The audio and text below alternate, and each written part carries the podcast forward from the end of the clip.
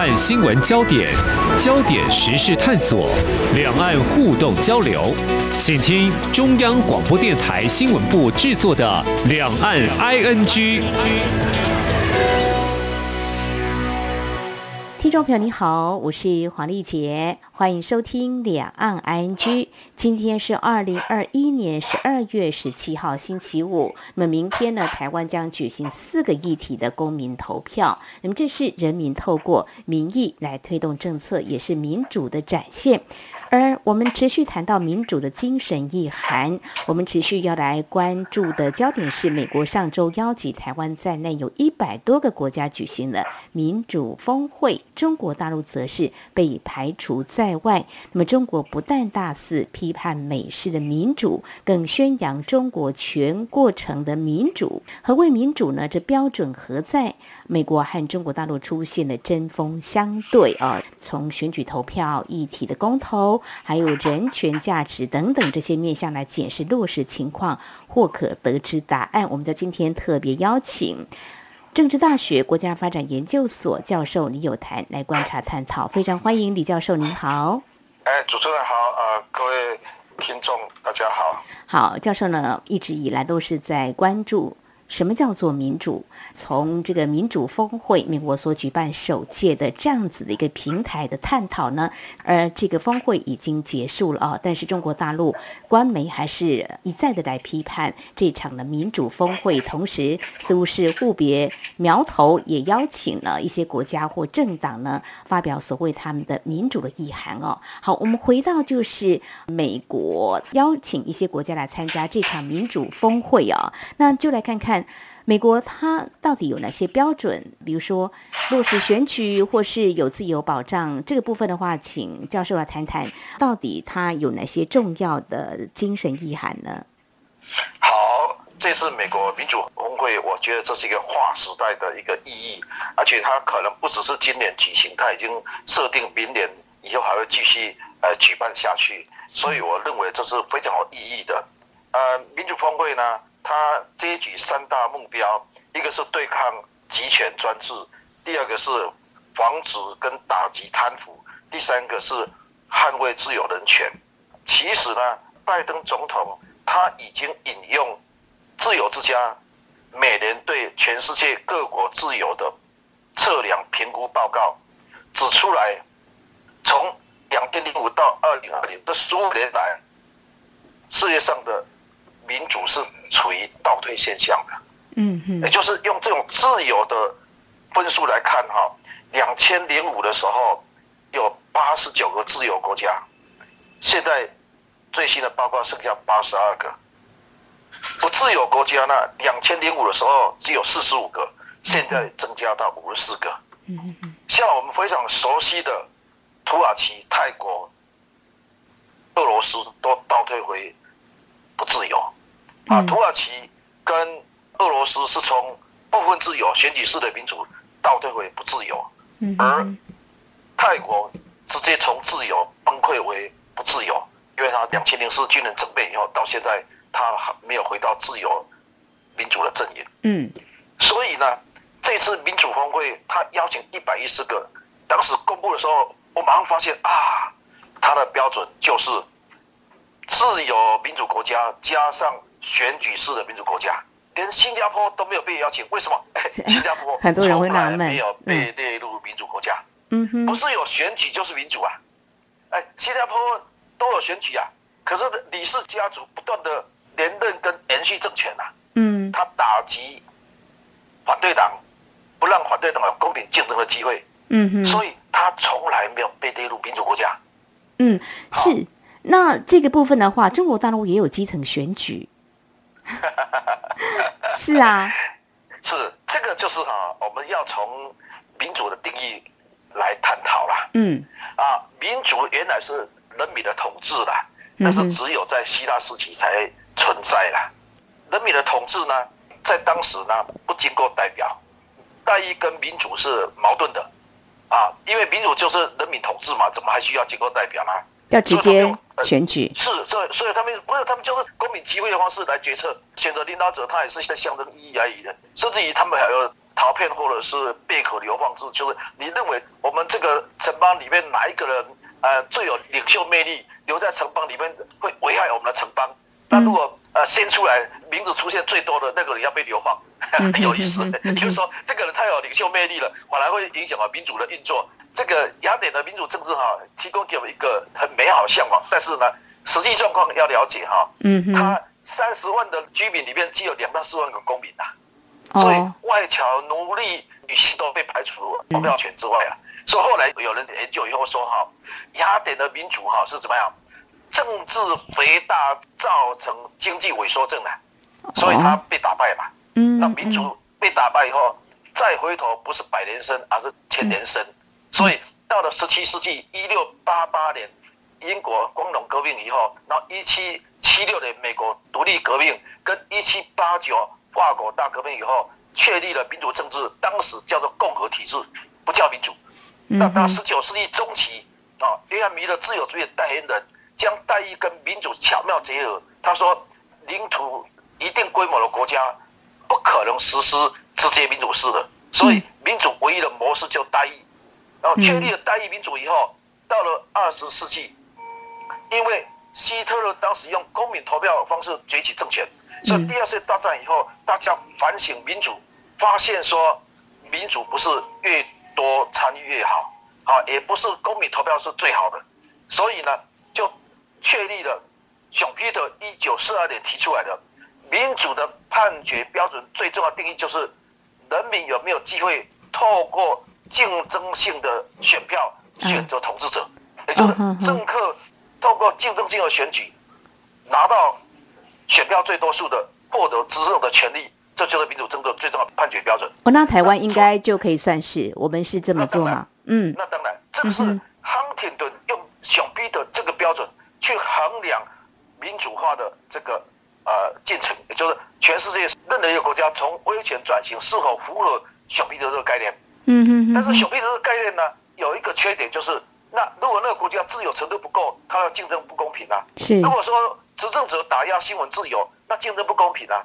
后来呢，罗伯大呢就把它加入自由这个程度，就是民主的元素叫做竞争、参与跟自由。嗯嗯嗯。啊，所以呢，竞争就是那个国家最重要的政治领袖跟立法代表是否通过公平、公正、自由、透明的选举的方式产生，而且。还有任期制度，就是不管他做了多好，都要下台。民主真的很有意思啊，不是做不好要下台啊，而是做了多好要下台，因为你要让别人有机会做看看嘛，而且做太久会腐化嘛。哎，好像像中南美洲跟非洲，他们似乎呢就要朝这个万年总统哈。你刚刚提到这个腐化这样子的一个疑虑哦，虽然民主的一个进程看起来就说从以前希腊到现在是不够完美的啊哈。拜登总统在这次峰会当中，他也坦言说了这些话哦，但是就是说大家一起朝一个比较完美的民主来迈进哦。那刚提到就是说，呃，中国大陆也有基层选举哦，不过我们也透过媒体报道知道在。近期就是呃，在北京还有重庆，他们有一些基层选举，但是候选人可能他们的一些身份意见稍微多一点哦，似乎也受到了某种程度的骚扰，先后被迫停止了参选行动。这个好像自由保障感觉没有到位哈。这个我想教授也应该是这样来观察吧。但是中国大陆他在。今年就在前几个月的时候，就已经宣称所谓的这个全过程人民的民主哦。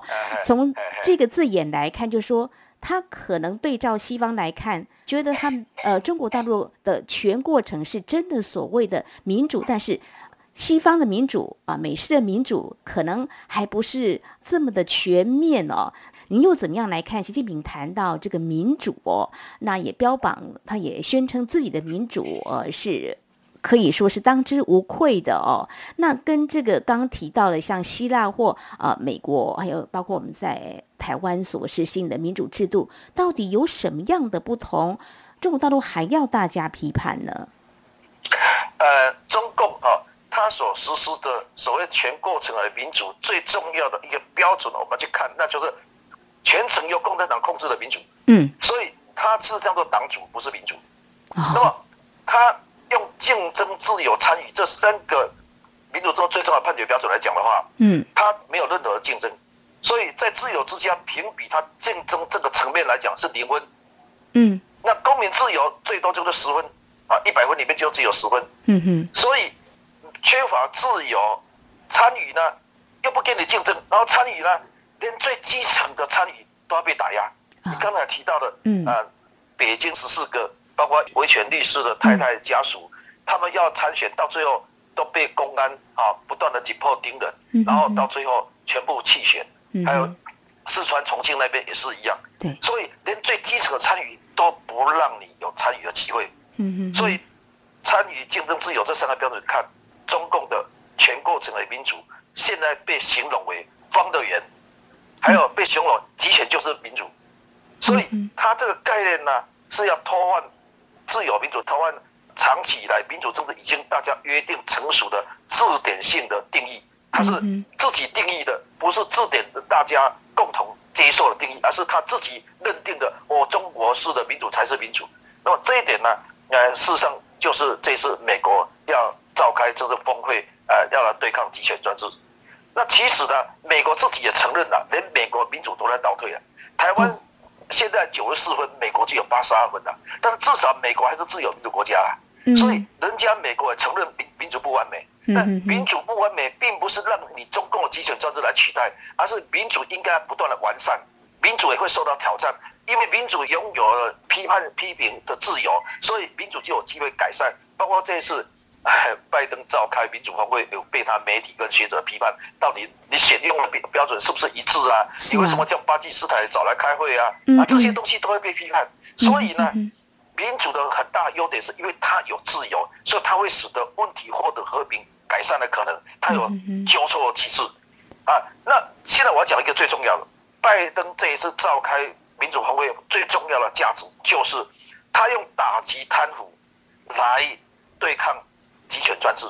那这个集权专制呢，有两个层面，一个是对抗中共内部的集权专制，因为中共的官官相互之间呢，如果用打击贪腐下来，官官可能互相揭发，所以打击中共内部贪腐，让贪腐哈不是由统治者说了算，那这个会打到中共的痛脚。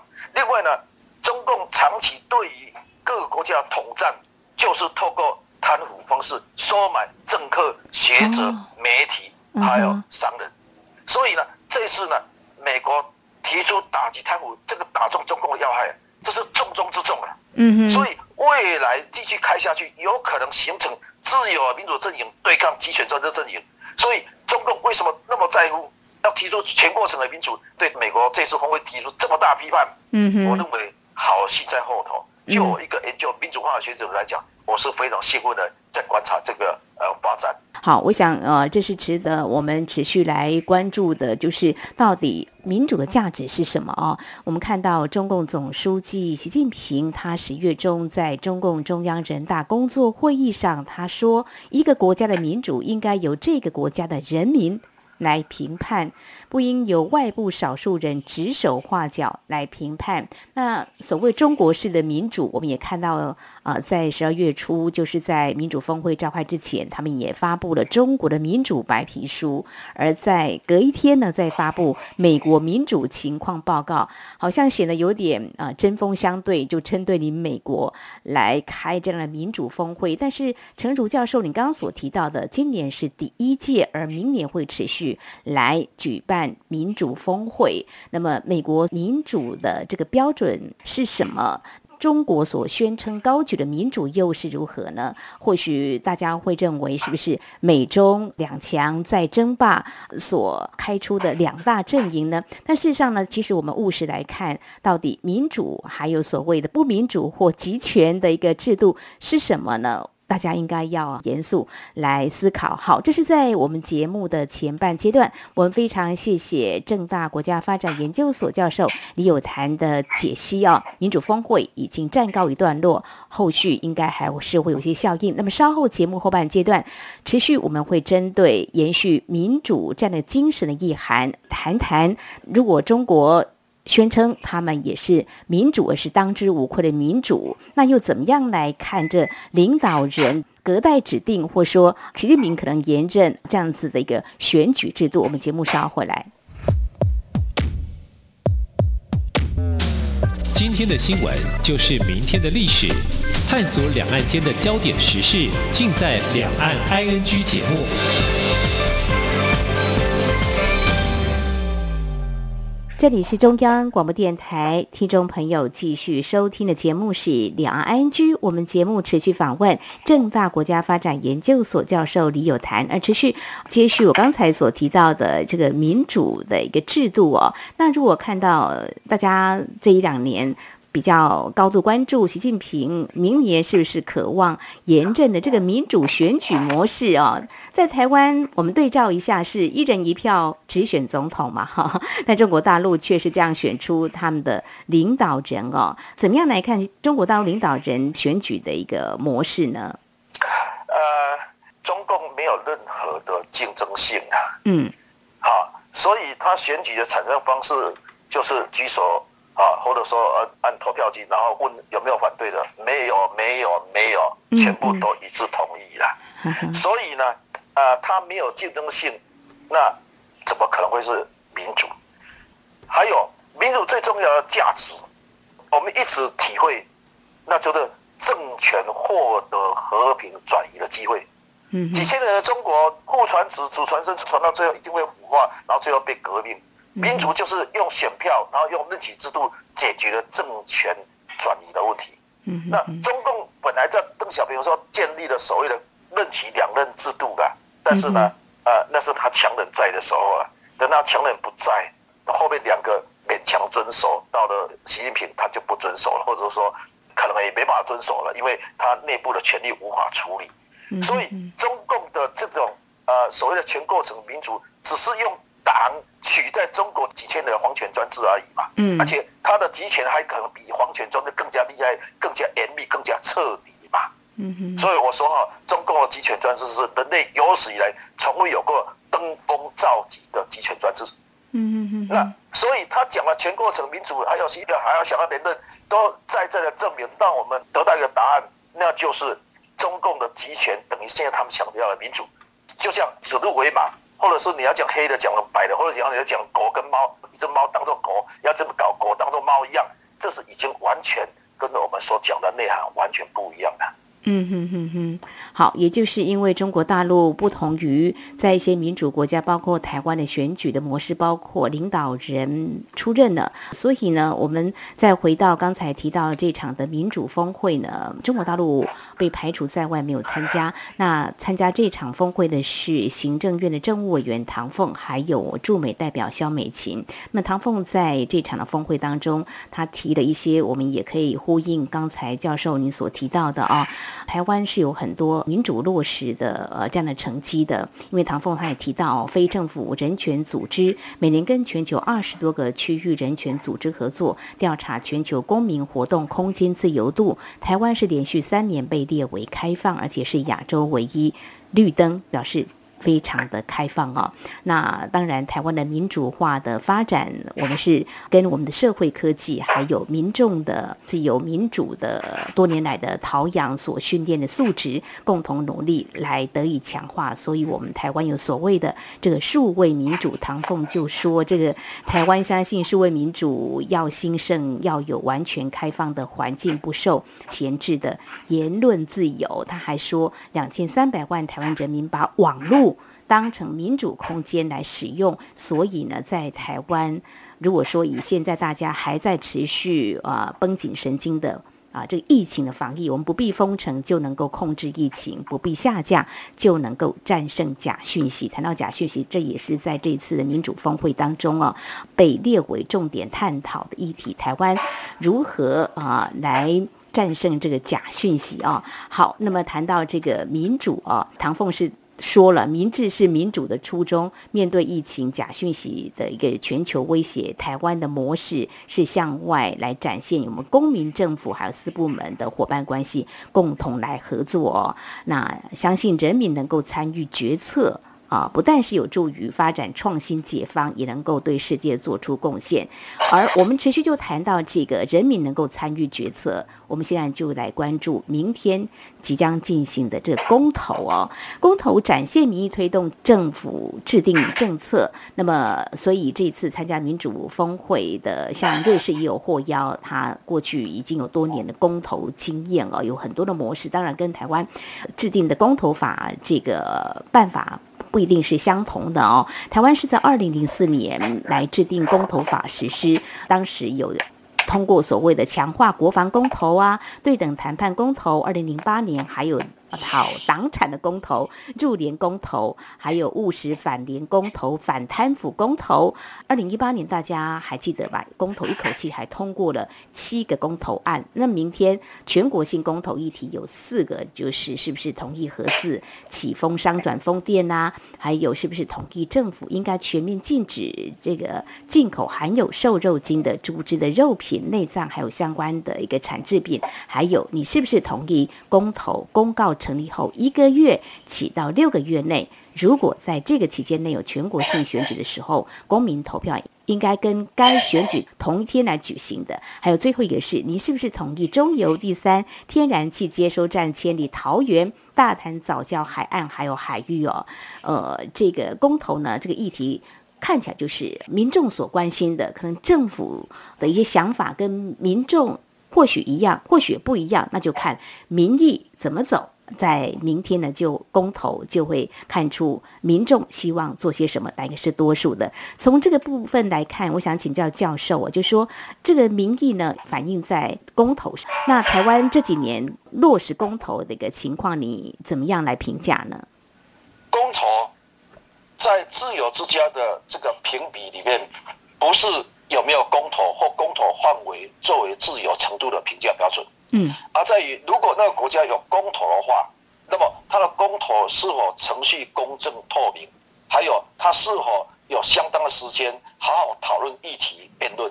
嗯，所以公投在民主评判标准里面不在于那个国家公投呃是不是够多够好，所以美国、日本、德国到现在为止没有全国性的公投。嗯哼哼，法国全国性的公投规定要由总统或国会提出来，而不是像台湾这样子由人民提出来。嗯，所以台湾这种公投一开始就想学习瑞士，我认为这是一个误区，因为瑞士是小国寡民，加上它的永久中立国，加上它是一个委员制的国家，因为它是七个委员叫做集体执政，啊，委员会的制度啊，叫集体领导，那总统是一任一年啊而已。啊，他是七个里面选出一个，那一人一人而已。嗯，所以全世界瑞士的公投总数超过全球是公投总数的总和。哦，那美国公投榜大选，但是它是没有全国性的公投，只有州以下的公投。嗯，所以台湾所实施的竟然是瑞士的全国性的公投，还要选美国的公投榜大选，我我觉得会有大问题。嗯，所以公投哈，它是。既代议政治之穷，我刚刚讲过了，自由民主跟代议民主才是民主政治运作的主流。嗯嗯。那么公投创制互决应该被当作门后的两根枪，而罢免权也是要被当作门后一根棒子，它不是随时使用的，它是既代议政治之穷。所以公投从二零零四、二零零八、二零一八到这一次公投，某种程度来讲。在台湾产生非常大的疑虑，哦，所以从好的方面来讲，是台湾民主政治没有很久就实施的公投，但是要非常小心，嗯民公投最容易民粹动员，哦，它有可能会妨碍国家发展，嗯哼哼哼，所以这一次的公投不管结局如何，我们可以从好的方面来讲，就是你看我们的执政党啊或者反对党，他们就直接要跟人民沟通，好的方面来讲，但缺点就是他可能民粹动员太厉害。尤其是一个国家不是参与越多越好。我刚才讲过了，雅典时期的那个直接民主方式，反而政治回答症造成经济萎缩症。所以台湾这次四个公投，我非常的担心。所以我期待这次公投以后有机会再来好好检视台湾公投是否走过头。我们应该要去好好看看，如果要学瑞士，那瑞士公投承认至少两年到四年啊，任何一个案子提出来要经过两年到四年才有办法成案。啊，然后呢，公民审议至少要六到十二个月，然后呢，公投依然要有充分的讨论，是，然后也要去看看哪些不能公投，比如说违背我们参与国际的这个组织规范的，是不是能够公投，这都要讨论。违背人权的是是不是应该讨论？如果违宪依法，是不是要给大法官会议呃来解释？那这些事情呢，我个人认为，民进党当时在二零一七年将公投门槛从双过半，也就是要投票过半跟得到总数的过半。把它修改为同一票四分之一啊，同意赞成多于反对就通过，造成现在哈啊二零一八的公投绑大选是很大乱象啊，像这一次虽然公投分离了四个公投，但是产生很大疑虑，所以我认为啊这一次哈啊应该是要公投以后还要再好好检讨，不能只是说将公投不要绑大选而已，还要去好好考虑公投法是不是应该更完善。那我认为呢？民主政治就是一个试错的过程，纠错机制的可能性。就像台湾的民主化以后，竟然大学校长是民选的，后来才有改为民选，所以民主难免会走过头。嗯，所以未来如果中国民主化，我也主张不要轻易全国性的公投。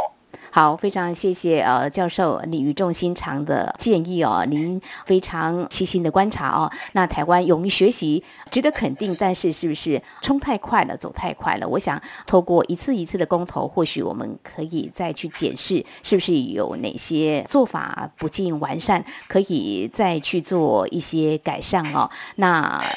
明天还是大家要把握我们民众公投的一个权利哦，还是要去投票啊？那也仔细去思考啊，这些有民众所提出来的公投这几个案子哦。根据我们公投法第二十九条规定，只需要有效同意票达投票人总额四分之一。刚刚教授提到，而且在有效同意票超过不同意票，就算公投通过了。那么公投结果，我们也会持续来关注。那大家。在今天呢，还是可以想想对这四个议题你了解多少？那至于这个公投的一个相关规定还有做法，是不是啊还有改善的空间？我们也一起来面对这样的问题。好，我们在今天谈到美国总统拜登呢，召开了第一届的民主峰会，会中他也坦言，民主并不完美哦。但我想呢，我们所追求坚守的是言论自由所保障的民主、尊重人权。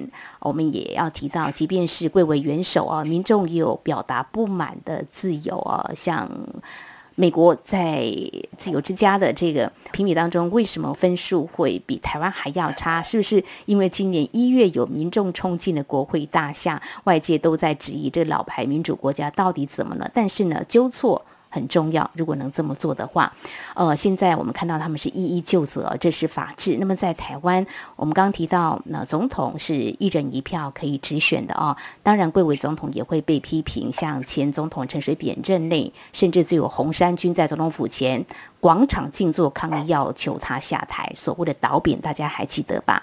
那如果提到我们的官员在立法院接受立委质询，因为是立法监督行政，我想我们的中国大陆民众呢，过去这几年到台湾观光最爱看的政论节目，评论时政，即便再野或党派政治立场不同，也不会因此被消失。但是想想，如果这在中国大陆呢？好，上访有可能就此不见了哦。